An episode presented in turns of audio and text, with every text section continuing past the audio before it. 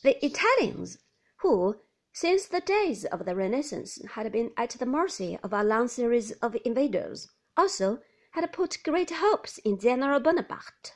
The Emperor Napoleon, however, had grievously disappointed them. Instead of the united Italy which the people wanted, they had been divided into a number of little principalities, duchies, republics, and the Papal State, which, next to Naples, was the worst governed and most miserable region of the entire peninsula. The Congress of Vienna abolished a few of the Napoleonic republics, and in their place resurrected several old principalities, which were given to deserving members, both male and female, of the Habsburg family.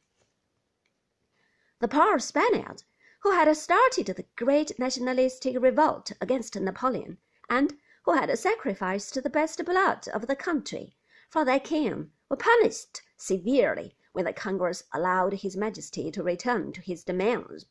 This vicious creature, known as Ferdinand VII., had spent the last four years of his life as a prisoner of Napoleon he had improved his days by knitting garments for the statues of his favorite patron saints.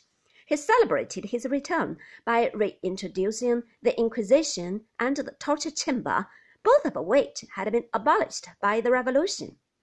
He was a disgusting person, despised as much by his subjects as by his four wives, but the Holy Alliance maintained him upon his legitimate throne, and all efforts of the decent Spaniards to get rid of this curse and make Spain a constitutional kingdom ended in bloodshed and executions.